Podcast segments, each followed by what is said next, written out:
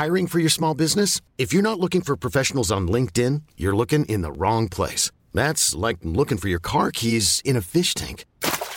LinkedIn helps you hire professionals you can't find anywhere else, even those who aren't actively searching for a new job but might be open to the perfect role. In a given month, over 70% of LinkedIn users don't even visit other leading job sites. So start looking in the right place. With LinkedIn, you can hire professionals like a professional. Post your free job on linkedin.com slash achieve today.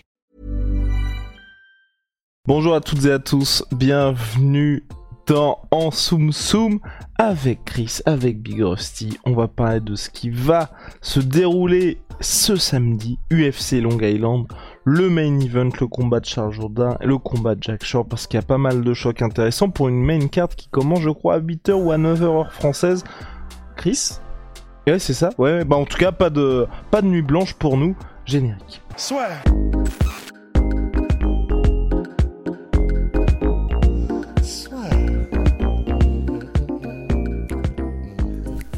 Entre dans l'octogone avec Unibet. Qui sera le vainqueur du combat En combien de rounds Fais tes paris sur l'app numéro 1 et profite de 150 euros offerts sur ton premier pari. Donc on va commencer peut-être par le combat de, allez, de Charles Jourdain, Cocorico Charles Jourdain qui représente le Québec, donc qui affronte Shane Burgos à Long Island. Est-ce que c'est, est-ce que c'est le plus gros test de la carrière de Charles Jourdain ou pas, Chris? Ouais, je pense que oui. C'est euh, stylistiquement un combat qui euh, qui est intéressant pour lui, mais qui est à la fois compliqué aussi. On est face à Shane Burgos qui tombe rarement. La seule fois où on l'a vu tomber, c'était un peu le chaos euh, délayé contre Barboza ou en fin de guerre contre Calvin Qatar sur des grosses grosses frappes. Quelqu'un qui avance beaucoup, très bon jeu de tête, mouvement de tête, défensivement assez en place. Euh, il prend beaucoup de coups évidemment de par son intensité et son volume. Euh, il frappe fort, il frappe précisément, il travaille en combo, il travaille beaucoup le corps. Donc, je pense que pour quiconque dans la division, il est, euh, il est extrêmement difficile à, à battre et à surpasser. Même, même en termes de cardio, il tient le coup. On l'a vu dans son dernier ou avant-dernier combat contre Billy Q il a euh, surclassé Billy Q alors que justement euh, Corantillo il est plutôt connu pour euh, son côté crescendo et d'être capable de surpasser ses adversaires sur le troisième round. Il a outstriké dans le troisième, donc c'est un, gros message qu'il a envoyé. Et pour Charles Jourdain qui travaille aussi de manière, on va dire, intensive, volumineuse, ça peut créer une guerre. Et j'ai l'impression que Burgos a quand même plus d'expérience dans des guerres face à des athlètes de plus haut niveau, on va dire. Donc euh, gros test pour lui. Euh, c'est une belle manière de se prouver aussi dans la division. Ouais, bah grave. En fait, honnêtement, euh, je, bah, je pense que clairement on peut miser sur ce combat comme étant le combat de le combat de la soirée. Enfin, franchement, tous les ingrédients sont là. Les deux sont ultra offensifs, mais tout en étant vraiment techniques. C'est-à-dire que Enfin, vraiment, moi, la raison pour laquelle je kiffe Jourdain, mais qui s'applique aussi un petit peu à Shane Burgos, c'est qu'il y a vraiment des moments où tu as l'impression que c'est un brawl, c'est-à-dire c'est une mmh. bagarre un petit peu euh, sans trop de technique, sans trop d'organisation, alors qu'en fait, quand tu prêtes un peu attention à la manière dont ils strike, parce que ça se passe beaucoup debout, même s'ils sont tous les deux complets, bah en fait, c'est vraiment, vraiment technique. Et ce qu'ils font, c'est pas du n'importe quoi du tout, très loin de là. Et c'est pour ça que je suis presque étonné d'ailleurs qu'il soit entre guillemets en mood carte euh, principale parce que alors c'est pas pour être euh, genre vraiment juste mauvaise langue et, chiant pour être chiant, mais personnellement moi vu le reste de la carte, je l'aurais clairement mis en common event ce combat-là. Et parce que les deux sont euh, sont prometteurs et sont restent Après, c'est peut-être un truc façon c'est peut-être un truc façon Chandler Gagey en gros pour être sûr que les gens arrivent très tôt parce qu'en plus Long bah, Island je crois bah, c'est proche de chez vas-y en fait, je, excuse-moi, je t'ai coupé la parole, pardon. Mais c'est, j'aurais été d'accord, mais si ça avait été genre le premier combat de la, de la main card, mais là, il est vraiment, bah, c'est le deuxième après le Ron Murphy Micha Tête. Du coup, je sais pas, j'ai un petit peu de mal à, j'ai un petit peu de mal à saisir, mais en tout cas, euh, pour moi, c'est vraiment, c'est, le people main event, même si on va le voir, euh, le main event, main event, c'est une folie totale et on va se régaler. Mais ouais, du coup, je suis bah, évidemment euh, Cocorico Charles Jourdain. Mais euh, s'il le passe effectivement ce test et qu'il le passe avec la manière, parce qu'il y a moyen que ça se finisse très violemment, franchement, on peut avoir la, nouvelle superstar francophone. Là, il, est déjà dans les rails, mais on peut vraiment avoir la nouvelle superstar francophone euh, parce que c'est quand même un nom, Shane Burgos aussi. Place au pronostic. Chris Oh là là. Euh, j'espère vraiment une surprise de Jourdain. Malheureusement, si je dois faire un, pronostic en étant totalement neutre, euh, je me dirigerai sur euh, une décision pour Shane Burgos. Hmm. Moi, je vais dire, et je, vais essayer d'être objectif, mais je pense qu'il peut nous surprendre. Euh, il a largement, je pense, les armes pour Charles Jourdain. Et je vais, je vais mettre aussi décision, même si je viens de parler il y a quelques secondes d'un finish violent et qui est largement possible et la portée des deux. Mais je vais mhm. quand même mettre euh, Charles Jourdain aussi par décision après un très gros combat. Et je vais mettre je sais pas, en vrai, je sais pas. Euh... Bah, dans le doute, des Charles Jourdain. Dans le doute, je vais dire Charles Jourdain, je vais dire Charles Jourdain par euh, par décision. Ouais. Je vais dire Charles Jourdain par décision, même si euh, si vous voulez écouter la raison, elle est plutôt du côté de Chris. On va passer au, à un autre. Et, et, de la même manière, juste en aparté, mais que pour les Derek Lewis et Darren Till et Paulo Costa de ce monde, voilà, c'est si vous, on l'a interviewé, mais si vous voulez en plus avoir un petit peu un aperçu de la personnalité de Charles Jourdain, qui est mais il est tellement cool que vraiment aller sur les réseaux sociaux le suivre il fait euh, il est il est totalement il, il, est authentique comme on comme on aime les gens quand ils le sont et qui en plus ont de l'humour et qu'ils hésitent pas à faire de l'autodérision à se marrer et tout. Enfin franchement c'est si vous kiffez le style de Charles Jourdain dans la cage vous le kifferez c'est sûr et certain tout autant en dehors c'est vraiment une condition que tu as mis là. Si vous kiffez le style de qui n'aime pas le style de Charles Jourdain dans la cage, c'est difficile à ne pas aimer. J'avoue que ça n'est pas possible. Là, c'est clairement un combat entre deux fan favorites et euh, il y, a une dynamique qui est intéressante dont on n'a pas parlé. C'est vraiment Shane Burgos à ce côté un peu euh, plus classique, on va dire, même s'il utilise beaucoup plus de body shot que quiconque en MMA presque. Charles Jourdain, ce qu'il y a de vraiment chouette avec lui, c'est qu'il a une compétence dans la simplicité efficace et de temps en temps, il va faire un, spinning back fist ou quelque chose d'un peu plus spectaculaire qui va justement surprendre parce qu'il arrive à les cacher par sa simplicité, à faire oublier que de temps en temps, il peut exploser sur quelque chose de peu orthodoxe ou, ou d'anormal. Et c'est là-dessus qu'il va devoir jouer, c'est rentrer dans un jeu de plus contrôlé, même dans le chaos, et euh, exploser sur quelque, une surprise une à deux fois par an. Et c'est là où il peut vraiment faire la différence, je pense faire agresser chez toi, c'est ça Non, il y a, y, a des, y a des toc-toc qui viennent, mais je sais pas si c'est du plafond ou putain, on dirait. Euh... Comment il s'appelle déjà là Des euh, termites film d'horreur? Hein? Des termites? Thierry Lhermitte? Non, euh... enfin bref, je... désolé, pardon les gars. on poursuit. Oula Oula, qu'est-ce qui se passe? C'est l'apocalypse. on enchaîne avec. Insidious, voilà, c'était ça. Ah, ok. Et eh ben, on enchaîne avec Ricky Simon qui affronte Jack Shore donc à l'UFC Long Island. On était très surpris. Pourquoi? Parce qu'une semaine plus tard, il y a l'UFC London et que Jack Shore n'est pas sur la carte de l'UFC London. Ricky Simon qui malheureusement pour Chris a battu l'un de ses compatriotes, Gaetano Pirello, qui était certes prévenu en short notice, qui n'avait pas les mêmes, en tout cas sur le papier, on va dire, ambitions, puisque Ricky Simon, c'est quand même quelqu'un qui, euh, on peut dire, euh, je, je mets pas euh, calibre contender hein, dans cette catégorie bantamweight, mais c'est un nom, c'est quelqu'un sur lequel il faut compter. Mm. Et je pense que moi, clairement, ce combat-là, c'est une bonne étape pour Jack Shore. Je pense que l'UFC a fait ce combat-là pour lui, mais attention, c'est ça reste quand même un véritable test Ricky Simon. C'est pas n'importe qui qui arrive à s'imposer face à lui. Yes, Jack, euh, j'aime bien ce que tu dis parce que j'ai l'impression que l'UFC est en train de bien construire Jack Shore dans le sens où ils lui mettent chaque fois un combat compliqué qui lui permet de s'exprimer, mais dans lequel il est supposé être quasi favori, à part son dernier où contre Timur Valiev, il était underdog au début et il a fini favori parce que les gens mettaient l'argent sur lui, ben, à raison, parce qu'il a fini par euh, s'imposer. Et c'est vrai qu'il a vraiment eu euh, une construction à l'UFC qui est qui prouve que l'UFC pense qu'il a un réel potentiel. En même temps, le mec invaincu en amateur, champion IMMAF, invaincu en pro avant d'arriver à l'UFC en passant bah, toute sa carrière au Cage Warriors, en étant champion et en défendant son titre au Cage Warriors. Et quand il arrive à l'UFC, bah, le construit, il est toujours invaincu, donc il y a toujours cette notion de marketing qui est intéressante pour lui. Et aujourd'hui, il le met face à Ricky Simon qui ça reste un profil compliqué pour euh, Jack Shore dans le sens où Jack Shore est ultra complet. Il, il a une très bonne boxe, très rapide. Défensivement, il est en place. Euh, il a bon coups de genoux au clinch, une très bonne lutte et un grappling de, ceinture noire tout simplement. Donc vraiment extrêmement complet. Et face à lui, ils lui mettent Ricky Simon qui, je vais pas dire, il est en train de faire un virement dans sa carrière, mais il a toujours progressé. Il a juste eu des, des défaites de temps en temps, mais chaque fois qu'il y a une défaite, il revient et il progresse. Et euh, c'est le meilleur lutteur que, que Jack Shore va affronter. Donc ça va être un bon test dans ce sens où euh, Timur Valiev a, réussi à le mettre au sol deux fois. Il n'a pas réussi à le maintenir au sol très longtemps. Ricky Simon devrait sur cette base être capable de l'amener au sol et ce sera encore plus compliqué pour Jack Shore de se relever d'en dessous de Ricky Simon que cela ne l'a été pour euh, Timur Valiev. Donc c'est vraiment pour ils le font exprès. Je pense que c'est vraiment un très bon test. Ils savent que ça va à nouveau être un combat serré et ils savent que normalement Jack Shore devrait s'imposer euh, tout simplement parce que je pense que son striking est un peu plus au point. Euh, J'ai du mal à voir Ricky Simon réellement contrôler suffisamment que pour gagner euh, les rounds, mais ça va être extrêmement compétitif et le matchmaking est absolument splendide. Je comprends pas pourquoi ce combat est en prélims. Les deux gars sont classés en bantamweight.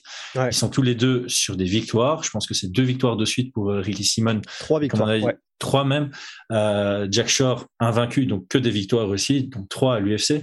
Et, euh, et, effectivement, en main event, on a notamment une nana qui, qui sort d'une défaite. Donc c'est assez. Alors, on va pas rentrer dans des... on va pas rentrer dans ce, ce détail pour le main event, mais voilà, on a un combat à regarder en milieu d'après-midi qui sera absolument euh, exceptionnel. Ouais, grave. et puis c'est vrai que pour Ricky Simon, c'est assez, assez cool parce que moi je me souviens que la première fois où je l'avais vu, son premier combat c'était contre Uriah Faber en 2019 et il s'était vraiment fait rouler dessus. Et en fait c'était terrible parce que bah, il avait euh, à l'époque 25 euh, ou 26 ans et c'était compliqué parce qu'on s'était dit ah bah ok c'est un peu comme quand il y a Rodriguez mais du coup ce qui est bien c'est qu'on va pouvoir en parler aussi. C'était fait rouler dessus par Frankie Edgar. Ça met quand même un sacré coup à la hype. Et pourtant, de la même manière que hier Rodriguez, Ricky Simon s'est vraiment très bien relevé, même s'il a eu encore une défaite après contre Rob Font. Mais là, il est donc sur quatre victoires d'affilée et c'est pas contre des petits noms. Donc ça, ça fait vraiment plaisir sur sur revirement de carrière, effectivement. Là, dans les quatre derniers combats qu'il a fait, il a quand même battu Reborg et Rafael Asunsao. Reborg, euh, ancien challenger au titre flyweight, et Ara Asunsao, qui a toujours été dans le top. Donc, euh, et en plus par KO Asunsao. Enfin, franchement, Ricky Simon, ça fait plaisir ce, cette carrière-là après une, ce qui aurait pu être une frayeur quoi, contre euh, Faber. Entièrement d'accord, Big Rusty. Chris, est-ce que tu as quelque chose à ajouter? Non, moi, je voulais juste noter que ceux qui aiment bien la lutte et le grappling et qui suivent pas le MMA depuis longtemps, allez voir Ricky Simon contre euh, Dvalishvili. Incroyable hmm. combat à regarder. Connoisseur. Place au pronostic. Chris. quoi. On met la maison sur qui? Euh, on met certainement pas une maison sur ce combat. euh, mais je crois que si je me trompe pas, Jack Shore est légèrement favori dans ce combat et je crois que ça a raison. Je pense qu'il va l'emporter à la décision. Ça va être compétitif. Euh, ça devrait être potentiellement 29-28 ou vraiment que des rentes très serrées, 30-27. Donc euh, Jack Shore décision. Big Rusty. Ouais, moi aussi je mets Jack Shore décision. Ouais, Jack Shore décision. Parce que c'est vrai qu'on le connaît pas encore comme un finisher. On va voir si ça se trouve, il va. Enfin, si, mais depuis trois combats, du coup, il est en soit en unanimous, soit en décision partagée. Donc à chaque fois, c'est pas mhm. si évident forcément.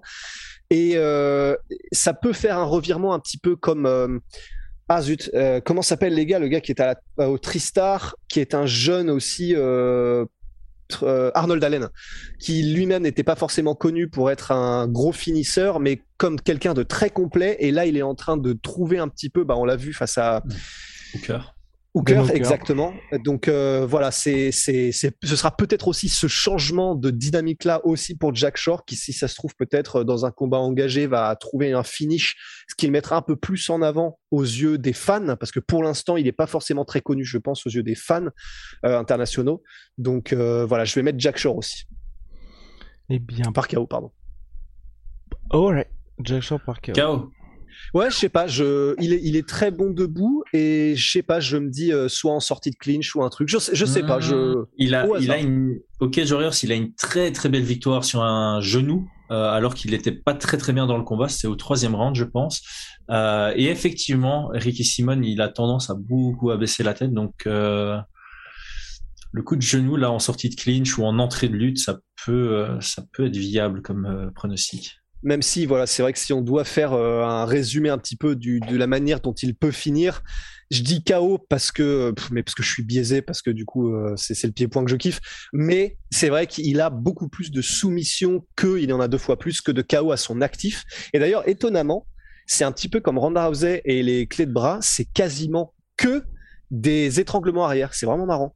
Oui, alors moi je le suis évidemment de très très proche depuis sa carrière au Cage Warriors parce que j'avais Brian Boulan dans la même division euh, et c'était notre objectif, c'était de, l'affronter à un moment donné.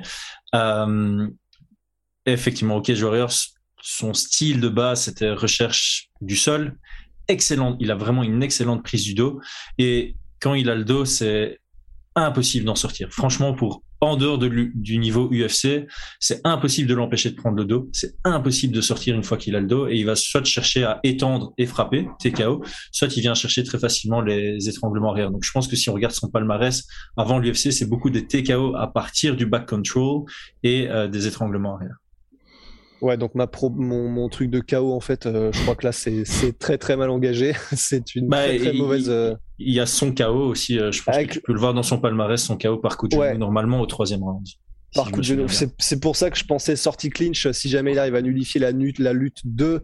Mais ça paraît quand même très peu probable. Mais bon, je le garde, on sait jamais. On sait jamais sur un malentendu, ça peut passer. Pour ma part, décision unanime pour Mr. Shore qui va poursuivre et qui va passer le cap des 17 victoires consécutives. Mais vous le savez déjà, we don't care if he's 16. Alors on, on avance, on, on avance, on avance avec le main event. Brian Ortega et Rodriguez, les gars.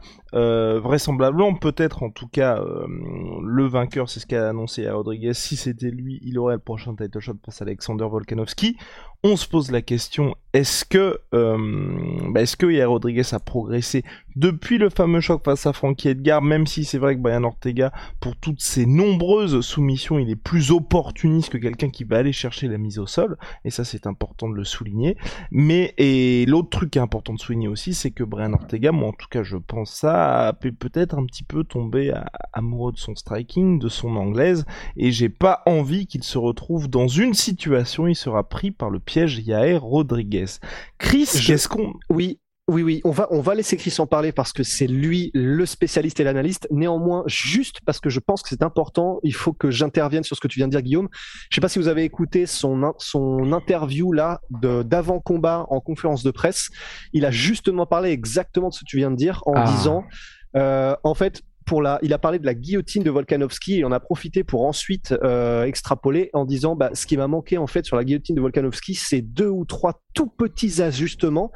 Et il en a profité pour euh, pour euh, pour étoffer son argumentation en disant et c'est même bien pour ça que je me suis rendu compte qu'en fait j'étais dans un certain confort sur mon jeu au sol parce que je savais qu'il était très au-dessus des autres et que du coup j'ai un petit peu arrêté de m'entraîner aussi dur que je m'entraînais avant sur mon sol pour favoriser mon striking et d'avoir cette lucidité, d'avoir cette manière d'analyser les choses, et donc forcément, s'il le dit, c'est donc aussi qu'il s'est remis à travailler son sol de la même manière qu'il le faisait avant pour progresser, apprendre, etc. Bah, ça répond à ta question. Putain, Guillaume, tu racontes pas que des bêtises. Alors, euh, Chris, I'm Sandra, and I'm just the professional your small business was looking for. But you didn't hire me because you didn't use LinkedIn jobs. LinkedIn has professionals you can't find anywhere else, including those who aren't actively looking for a new job but might be open to the perfect role, like me. In a given month, over 70% of LinkedIn users don't visit other leading job sites. So if you're not looking on LinkedIn, you'll miss out on great candidates like Sandra. Start hiring professionals like a professional. Post your free job on linkedin.com slash achieve today. Tracy Cortez. Oh. Il sort avec Tracy Non, non, non, mais c'est important. Il sort avec Tracy Cortez qui a une excellente lutte. Elle a une excellente lutte. Elle a une excellente lutte. Et euh, le, le, le, défaut qu'on va toujours donner à Brian Ortega, c'est un striker grappleur, un peu comme les Diaz. Euh, ouais. Quelqu'un qui a ouais finalement développer un bon jeu en pied-point, euh, qui a un très bon sol. Personne veut l'amener au sol, sauf s'il force la personne à le faire grâce à son striking. Donc, mhm. il avait jusqu'à combattre contre Max Holloway, il avait un jeu de pression qui était pas mauvais, mais il se faisait tout le temps outstriker, mais ça forçait souvent ses adversaires à, sous la pression, soit de shooter, que ce soit pour euh, soit de simplement s'abaisser, euh, comme euh, Swanson ou Brandao, et ça lui permettait, d'attaquer ses excellentes guillotines ou, ou, triangles ou quoi que ce soit en, en grappling. Son problème, c'est une fois qu'il arrive au top niveau, il y a Max Holloway, Volkanovski, ils succombent pas à cette pression. Ils arrivent à gérer cette pression et donc ils vont jamais engager dans un quelconque échange en grappling. Et même si c'est le cas, ils savent en sortir. Euh, Max Holloway, il a jamais été vraiment dans une grosse situation de grappling contre Ortega. Et Volkanovski s'est retrouvé suite à un knockdown, s'est pas retrouvé suite à une situation debout qui a amené à ça.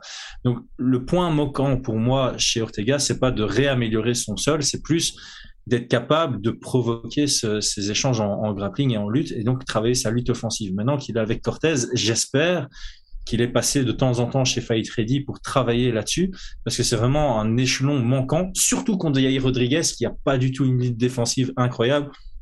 Je pense que statistiquement, quand on regarde, c'est quoi, 46, 56% de, de takedown defense, donc il y a moyen de l'amener au sol. Maintenant, sa chance, par contre, dans ce combat, c'est Yair Rodriguez, il aime bien faire euh, ses pirouettes. De temps en temps, elles sont efficaces. Mais contre quelqu'un comme Max Holloway, je pense que dans les deux premiers rounds, genre euh, Yair Rodriguez, il s'est cassé la gueule cinq fois. Et Max Holloway n'a pas spécialement profité de ça. Ortega, c'est un des gars les plus opportunistes qu'on ait jamais vu en MMA. Tu te casses la gueule contre lui, tu te retrouves au sol, il va te plonger dessus et il va te finaliser. Donc voilà, je rejoins Guillaume en disant si Ortega vient pour striker contre Yair Rodriguez, il est légèrement underdog en pur pied-point. Je pense qu'il a vraiment quelque chose à faire contre Yair Rodriguez debout, mais il se met plus en difficulté qu'autre chose. S'il arrive à profiter d'une quelconque opportunité d'amener ça au sol proactivement ou réactivement parce que Yair Rodriguez a fait une bêtise, bah, là, il est large favori par contre. C'est ça qui va être vraiment, c'est ça qui va être super intéressant, c'est que là, c'est le parfait laboratoire et c'est le parfait moment pour Ortega d'effectivement soit avoir fait tout un camp d'entraînement où il a mis l'accent sur mettre la pression, cadrer, soit amener en clinch, soit en tout cas euh, amener un contact avec Rodriguez.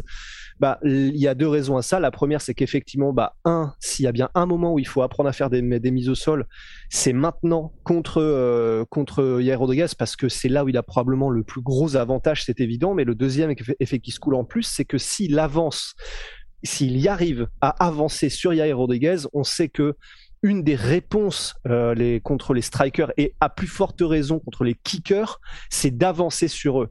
Parce que kicker et mettre des coups de pied en reculant, c'est beaucoup plus complexe que, que, si tu as l'espace. C'est pour ça que vraiment, tu mm. vois, c'est ce qu'on dit toujours. C'est euh, bon, bah, si c'est si c'est contre un mec qui met beaucoup de low kick, beaucoup d'high kick, machin, bah, réduis la distance, euh, quoi qu'il arrive.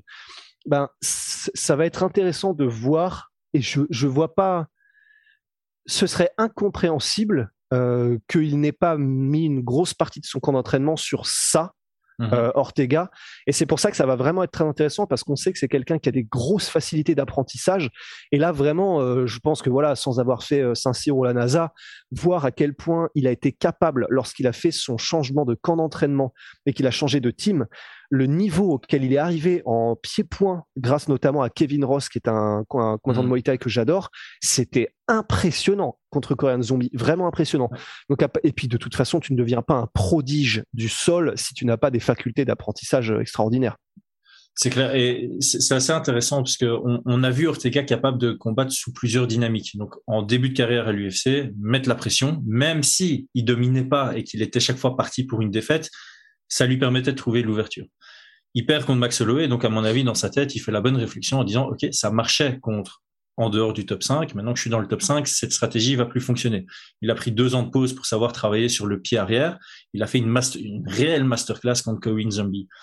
Contre Volkanovski, il reprend un peu sa stratégie de celle qu'il a utilisée contre Corinne Zombie ça fonctionne pas du tout. Ok, il a son grand moment euh, sur la, guillotine et sur le triangle, ça fonctionne pas.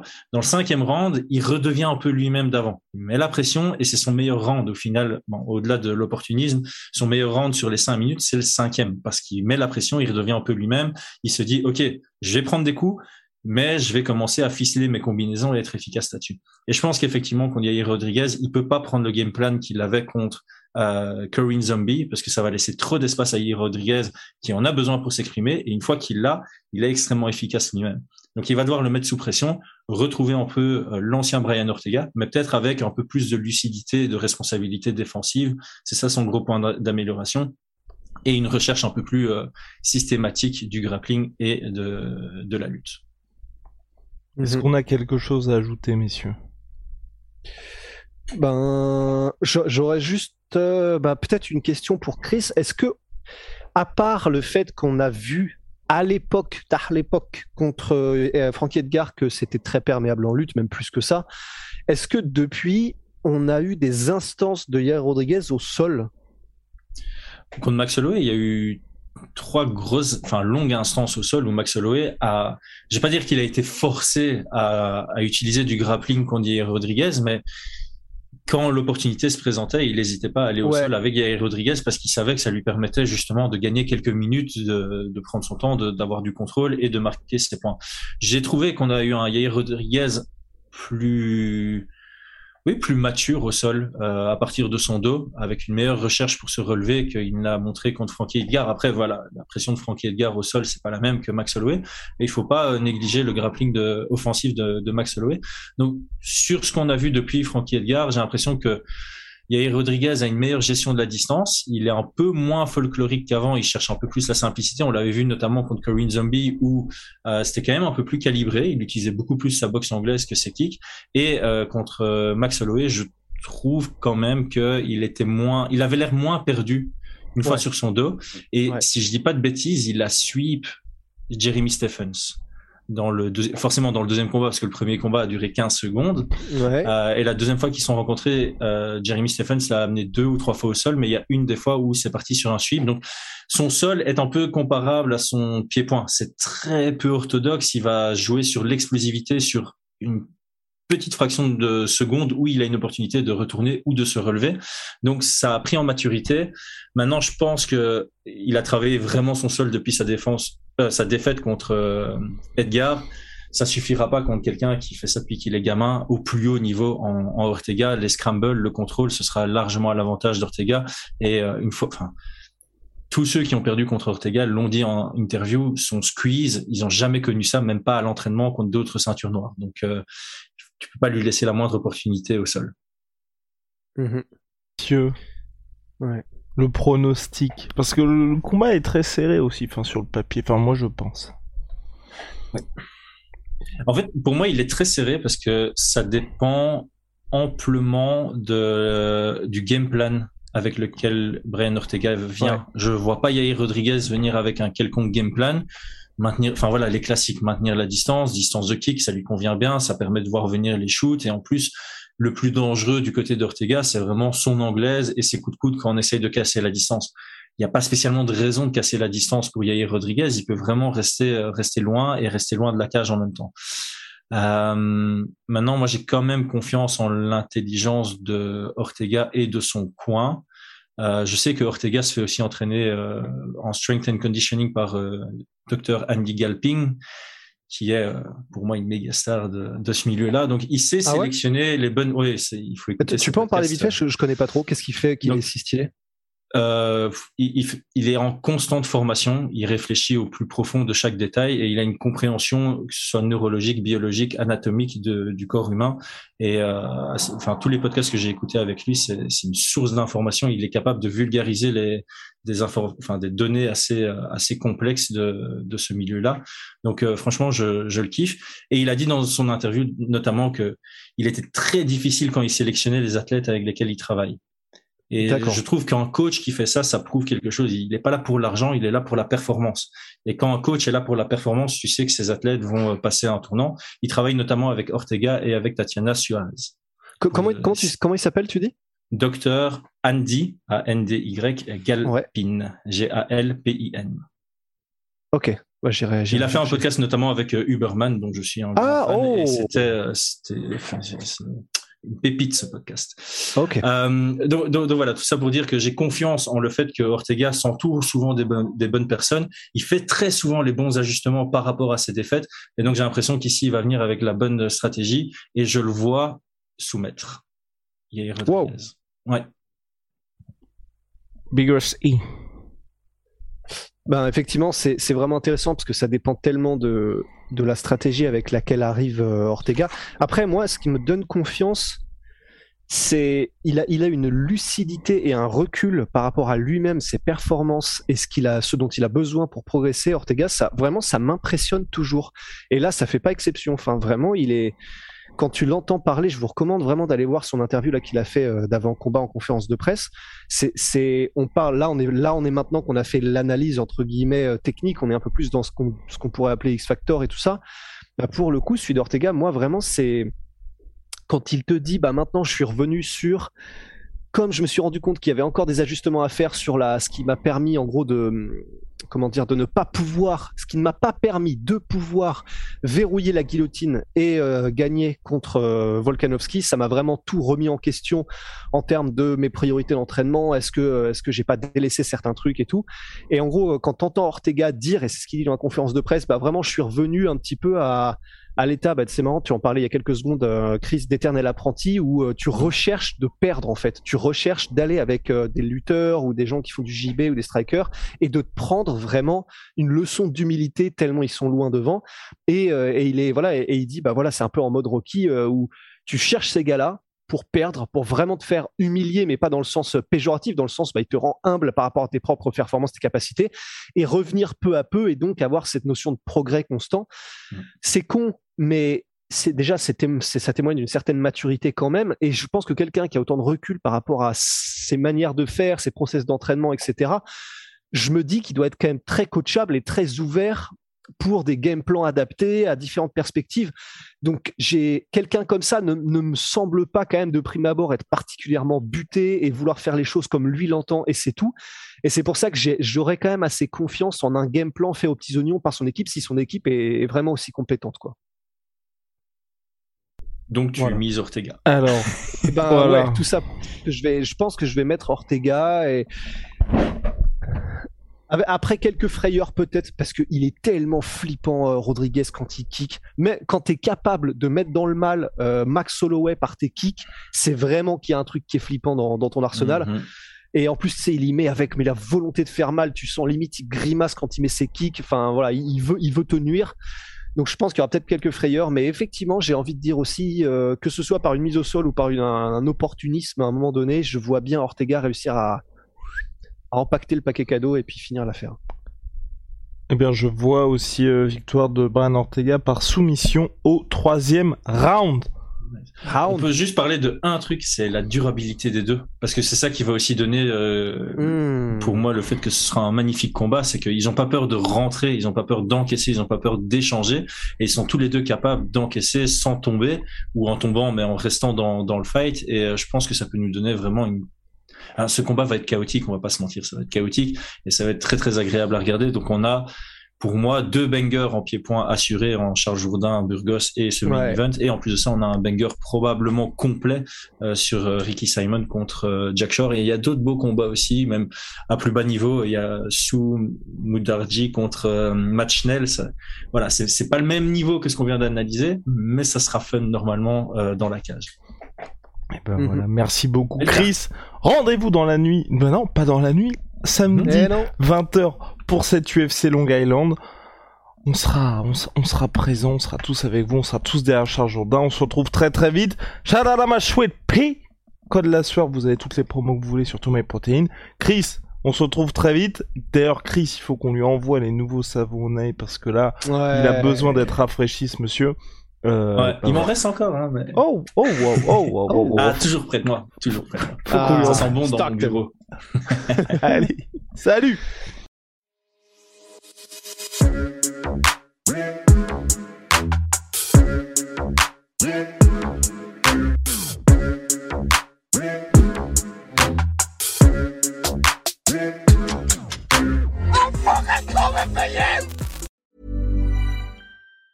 Even on a budget, quality is non-negotiable. That's why Quince is the place to score high-end essentials at 50 to 80% less than similar brands. Get your hands on buttery soft cashmere sweaters from just 60 bucks, Italian leather jackets, and so much more. And the best part about Quince, they exclusively partner with factories committed to safe, ethical, and responsible manufacturing. Elevate your style without the elevated price tag with Quince. Go to quince.com slash upgrade for free shipping and 365-day returns.